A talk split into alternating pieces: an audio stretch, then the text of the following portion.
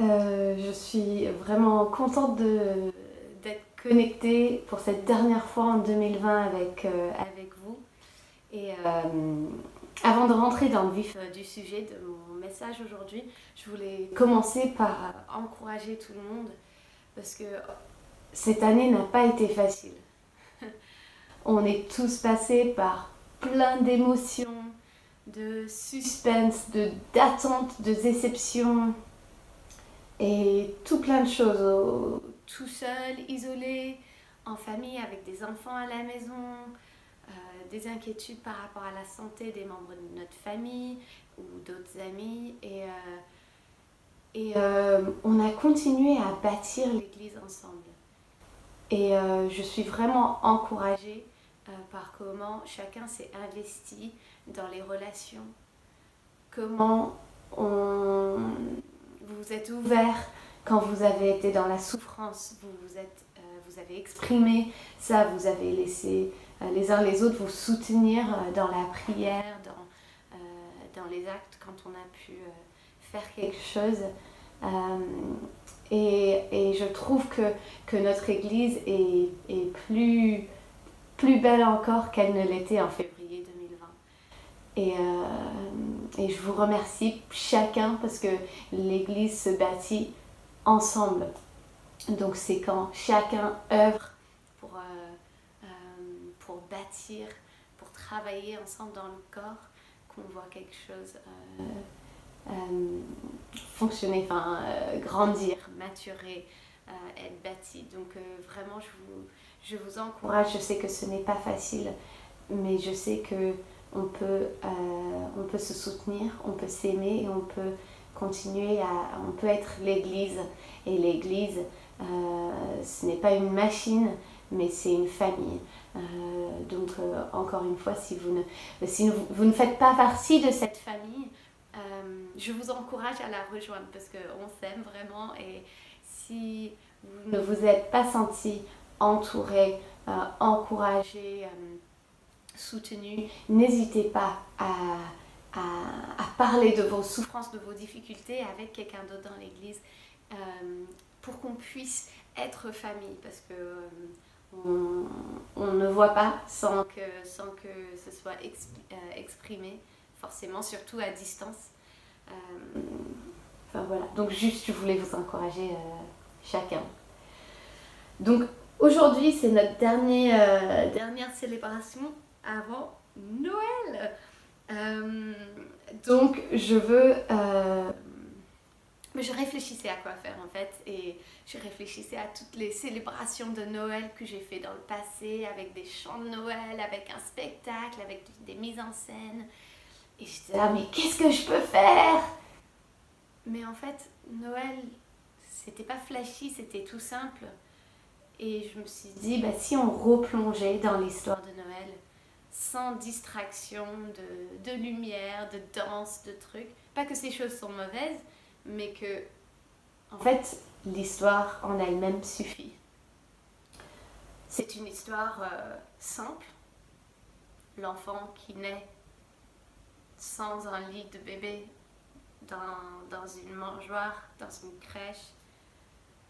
Il n'y avait pas d'hôpital, il n'y avait pas de, de gros cadeaux pour le bébé, mais si, en fait, il y avait des cadeaux. Et c'était des cadeaux complètement inattendus. Et il y a des anges qui sont venus pour fêter cette naissance. Donc c'est à la fois tout simple et à la fois glorieux, mystérieux, énorme, puissant. Et tout au long de cette semaine, quand j'ai réfléchi, quand j'ai prié, quand j'ai lu l'histoire de la naissance de Jésus, j'ai juste été rappelée combien Dieu était en contrôle, combien, comment il mettait en place les choses pour cette naissance. Et c'est la même chose aujourd'hui. Dieu est tout aussi puissant aujourd'hui qu'il ne l'était le jour de la naissance de Jésus. Et je pense que dans une période où tout est dans l'air, tout est... On, on, ne sait pas ce à quoi va ressembler le mois de janvier. Mais Dieu, il a le contrôle et je pense que c'est très rassurant pour nous et c'est super important qu'on puisse s'appuyer sur notre confiance en Dieu pendant ce temps. Donc, euh, donc voilà, on va parler de la naissance de Jésus. Moi, je, pense aux anniversaires. Nous, on fête les anniversaires tous les ans, c'est normal. C'est un peu une habitude. Mais moi, quand mes enfants, euh, c'est leur anniversaire, euh, moi, je repense, repense au jour où ils sont nés. Parce que c'était un moment vraiment particulier que enfin, tu, je ne l'ai pas vécu à d'autres moments qu'à la naissance, euh, cette, ce que j'ai vécu ces jours-là. Et je pense que pour Marie, ça a dû être ça aussi. Mais, mais pour les autres, enfin, normalement, on ne repense pas au jour de naissance de quelqu'un quand c'est leur anniversaire. Et en plus, on fête son anniversaire le 25 décembre alors que normalement, il n'était pas du tout né en décembre. Donc pourquoi est-ce qu'on regarde en arrière ce jour-là, euh, tellement d'années d'après? En fait, à la fin de la vie de quelqu'un, quand leur anniversaire arrive, euh, l'anniversaire d'un proche qui est, décédé, on ne repense pas au jour de leur naissance, mais à toute leur vie et à, l'empreinte qu'ils ont fait dans, notre vie. Et je ne sais pas pour vous, mais Jésus, il a énormément marqué ma vie. Moi, je suis transformée par son amour et transformée par sa grâce.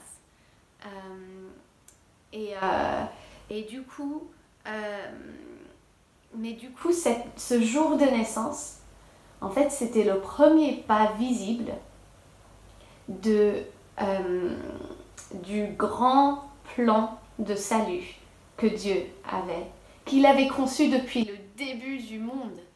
Parce que tellement de facteurs dans cette histoire, il a fallu euh, des années de préparation. Il y a des prophéties dans l'Ancien Testament qui parlent de Jésus, qui parlent même du jour de la naissance de Jésus. Et alors, euh, la raison pour laquelle on va regarder à sa naissance, c'est parce que Dieu l'a vu d'avance, il l'a préparé d'avance et il a mis en place les choses pour que ça se passe comme c'était prévu. Et ça faisait partie donc de son grand plan pour le salut. Et, euh, ce plan se déroule encore aujourd'hui. Euh, on, fait partie de ce plan aujourd'hui. Donc, euh, donc cette naissance, c'était comme un nouveau chapitre qui s'ouvrait. Et, et, nous faisons partie de, de, ce chapitre. Et donc, on va, on va traverser l'évangile de Luc et puis un petit peu euh, l'évangile de Matthieu euh, pour regarder, euh, regarder cette histoire. Je vous encourage, je pense qu'on est nombreux à avoir déjà entendu cette histoire, je vous encourage à juste souffler, respirer et profiter d'entendre cette histoire merveilleuse de nouveau. Ne vous laissez pas être complaisant devant des, choses qu'on a déjà entendues, mais ouvrez-vous à, à l'émerveillement. D'accord Donc je, vais prier pour nous maintenant pour qu'on puisse euh, vivre ce moment comme ça. Seigneur, ta naissance était euh, miraculeux, incroyable, remplie de signes, de prodiges et en même temps aussi simple.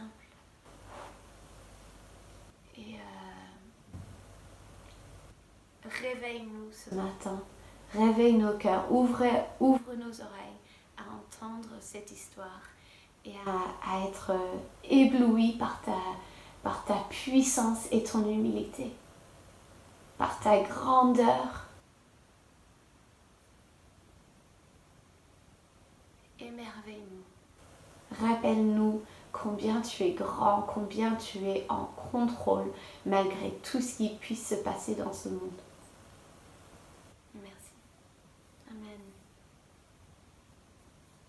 Donc on va commencer euh, en Luc chapitre 1 verset 26. D'accord? Donc le sixième mois, l'ange Gabriel fut envoyé par Dieu dans une ville de Galilée appelée Nazareth, chez une vierge fiancée à un homme de la famille de David appelé Joseph. Le nom de la vierge était Marie.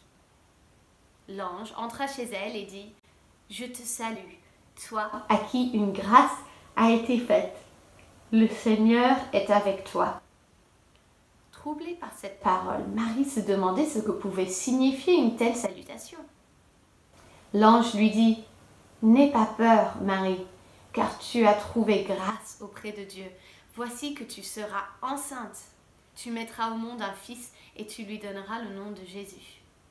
Il sera grand et sera appelé fils du Dieu très haut. Et le Seigneur Dieu lui donnera le trône de David, son ancêtre. Il régnera sur la famille de Jacob éternellement. Son règne n'aura pas de fin. Marie dit à l'ange, Comment cela se fera-t-il, puisque je n'ai pas de relation avec un homme? L'ange lui répondit, Le Saint-Esprit viendra sur toi, et la puissance du Très-Haut te couvrira de son ombre. C'est pourquoi le Saint-Enfant qui naîtra sera appelé Fils de Dieu. Waouh Je ne sais pas ce que ça a dû être pour Marie d'avoir un ange qui vient et qui lui raconte tout ça. Oui. bah, elle était éblouie, hein, elle a fait. Euh, elle, a, elle a chanté à Jésus après, à Dieu après, euh, c'est pas. c'est pas étonnant du coup. Euh, et tout ça, le fait que Jésus soit né d'une vierge, par exemple, c'était prophétisé dans Ésaïe 7, verset 14, où c'est marqué Voilà pourquoi c'est le Seigneur lui-même qui vous donnera un signe. La vierge sera enceinte elle mettra au monde un fils et l'appellera Emmanuel. Donc Emmanuel, c'est Dieu avec nous. Et c'était ça. Jésus était Dieu avec nous. Donc juste là, pour euh, rentrer dans un détail de, la grandeur de cette naissance, c'est que Dieu, il a fait un énorme miracle de médecine en faisant que Marie soit enceinte. Je me demande ce à quoi ressemblait l'ADN de ce, de ce bébé. Euh, parce que, euh, parce que waouh! Donc, euh, donc Dieu est tout puissant sur, sur la médecine, sur la biologie, sur, sur nos corps. C'est waouh! Ok, on va suivre avec Luc chapitre 2.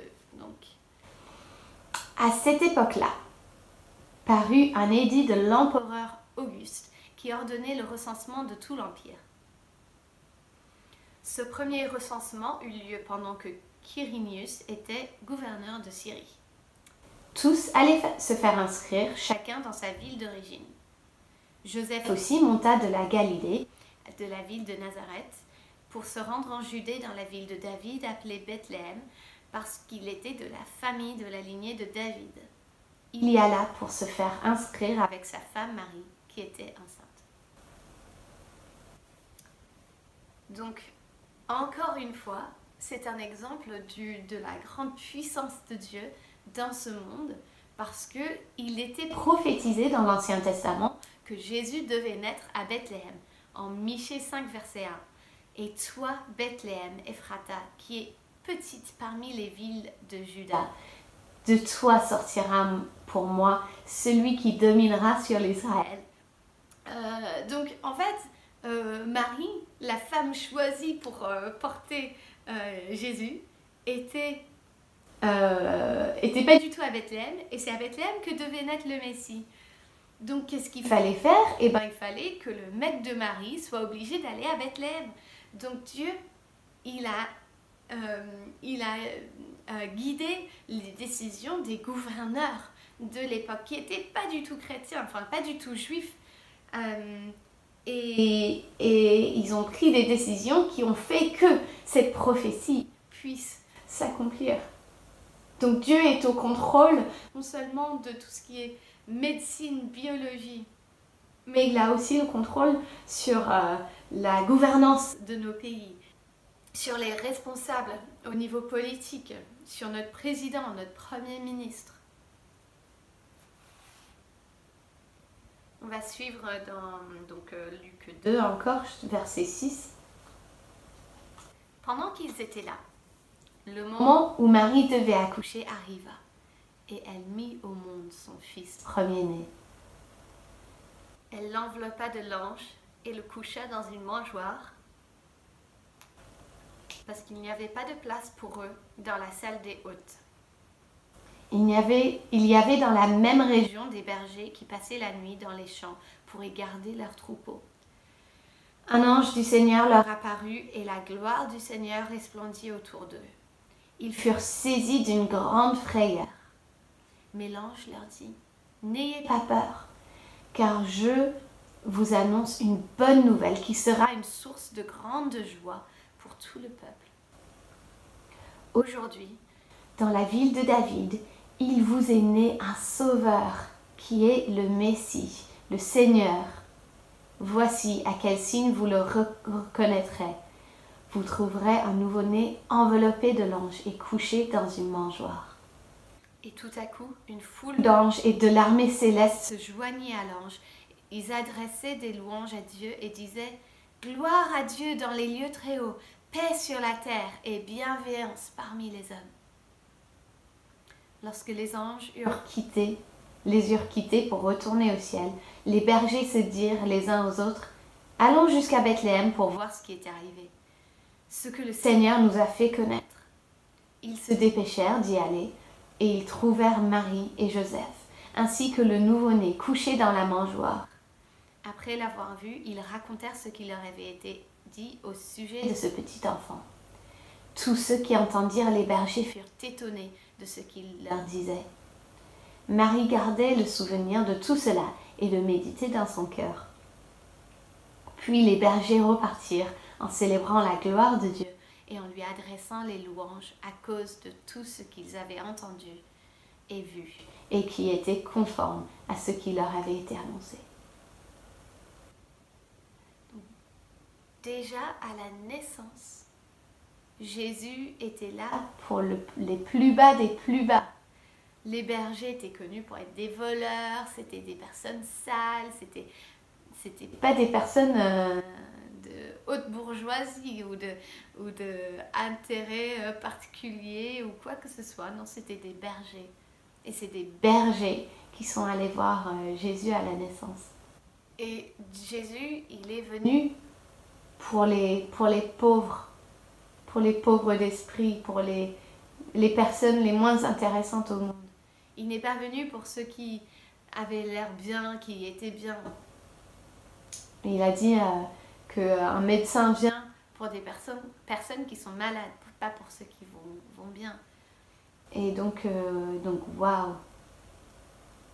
Et euh, c'était également prophétisé qu'il y aurait euh, des bergers qui viendraient dans Psaume 72, verset 9. Devant lui, les habitants du désert plieront le genou et ses amis ennemis lécheront de la poussière. Bon, vous pouvez regarder euh, un peu plus en profondeur les textes et si ça vous intéresse de regarder les prophéties de la naissance de Jésus, mais ces habitants du désert, ça parle des bergers qui plieront le genou devant le Messie. Et, euh, et, euh, et pour ce faire, qu'est-ce que Dieu il a fait? Il a envoyé des anges. Il a envoyé une foule d'anges pour chanter dans le ciel à côté de ces bergers. Pour qu'ils viennent voir Jésus. Puis pour la dernière partie de l'histoire, on va passer en Matthieu 2, versets 1 et 2 et 9 à 11. Jésus naquit à Bethléem en Judée, à l'époque du roi Hérode. Or, des mages venus d'Orient arrivèrent à Jérusalem et, dirent Où est le roi des Juifs qui vient de naître? En effet, nous avons vu son étoile en Orient et nous sommes venus pour l'adorer. Et verset 9 Après avoir entendu le roi, ils partirent. L'étoile qu'ils avaient vue en Orient allait devant eux jusqu'au moment où, Arrivée au-dessus de l'endroit où était le petit enfant, elle s'arrêta. Quand ils aperçurent l'étoile, ils furent remplis d'une très grande joie. Ils entrèrent dans la maison, virent le petit enfant avec Marie, sa mère, se prosternèrent et l'adorèrent. Ensuite, ils ouvrirent leur trésor et lui offrirent un cadeau, en cadeau de l'or, de l'encens et de la myrrhe. Non seulement Dieu, il a fait des miracles de médecine. Il a fait des miracles dans les décisions des chefs d'État. Il a fait venir une foule d'anges, mais il a fait, il a bougé une étoile. Je ne sais pas si c'était une étoile qui existait déjà ou c'est une nouvelle qu'il a créée pour ce jour même, pour que des mages de l'Orient viennent à la naissance de Jésus. Waouh Et leur venue était également prophétisée. Enfin, le, oui, et, euh, et l'existence de cette, euh, cette étoile dans Nombre 24, verset 17. Je le vois, mais non, non pour maintenant. Je le contemple, mais non de près. Un astre sort de Jacob, un sceptre élève, s'élève d'Israël. Et euh, donc cet astre, cette étoile est venue pour, euh, pour que euh, ces mages viennent à Jésus. Pareil, ce ne sont pas des, des juifs de, de haute qualité qui sont venus à la naissance de, à la naissance de Jésus, mais des personnes d'une autre culture, d'une autre nation. Ce qui annonce d'avance, comme les bergers qui disait qu'il était venu, euh, ben, les, les, anges qui ont dit, il vous est né un sauveur. Il vous est né. C'était pour eux, pour les plus bas des plus bas et pour les étrangers. Et qui ont apporté des cadeaux aussi, qui ont parlé de, euh, de la royauté de Jésus et qui ont aussi parlé de la mort de Jésus. Donc Dieu est puissant sur la médecine, sur euh, les responsables des, nations, sur, euh, sur les anges qui peuvent apparaître dans le ciel, sur l'astronomie. En fait, il est en contrôle de tout.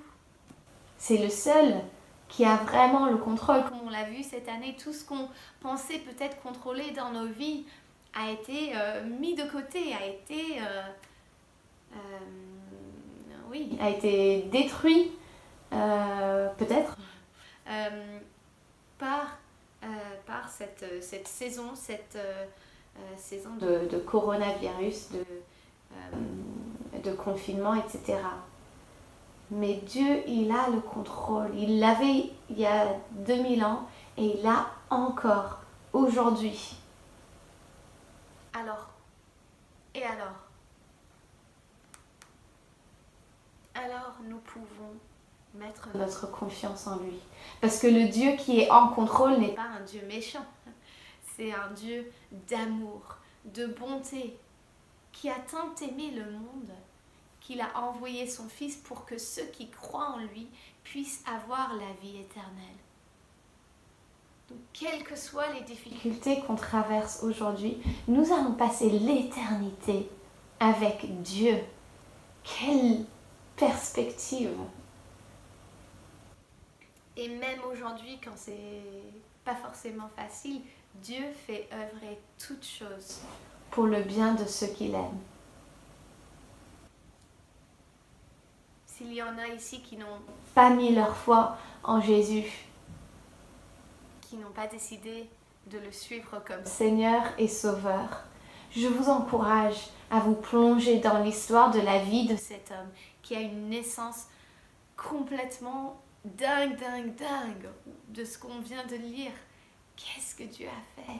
Waouh Et si cette histoire est vraie, et si tout tout le reste de l'histoire de la vie de Jésus est vrai, et eh bien ça change nos vies. Donc si vous ne connaissez pas encore Jésus, je vous encourage à prendre un des évangiles, Matthieu, Marc, Luc ou Jean, et à le lire pendant cette période de fête, de vous plonger dans l'histoire de la vie de Jésus et de laisser le Saint-Esprit euh, vous réveiller et vous parler de Dieu. Euh, parce que ça en vaut le coup. Parce que Dieu, il est bon et il nous aime et, euh, et, il, a, il a transformé ma vie. Euh, je pense qu'il a transformé les vies de beaucoup de personnes euh, qui sont connectées ce matin. Et ce plan de salut a commencé avec une grosse, belle journée magnifique, remplie de signes, de prodiges, de miracles qu'on va fêter dans un peu moins d'une semaine. Et euh, restons centrés sur cette histoire, à ce, cette période de Noël.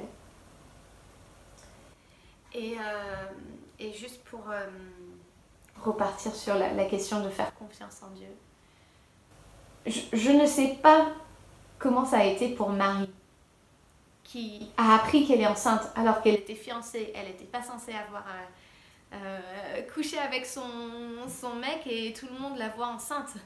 C'était pas ce qu'il fallait, euh, c'était pas très bien vu à l'époque. Et puis, il y a ce, ce euh, census, ils doivent partir à Bethléem alors qu'elle est enceinte. Peut-être qu'elle avait des plans, elle avait mis en place des choses pour l'arrivée du bébé.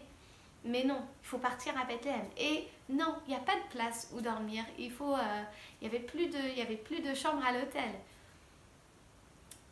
Et puis, euh, et puis euh, ces bergers qui étaient en train de faire leur travail et tout, je ne sais pas comment ça a été pour eux. Est-ce qu'ils ont laissé tous leurs moutons?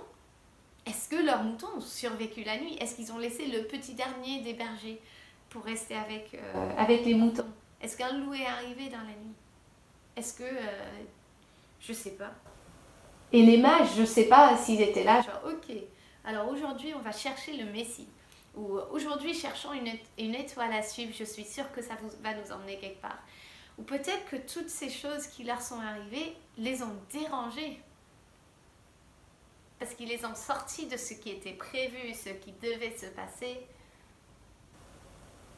Les a fait, euh, fait bouger.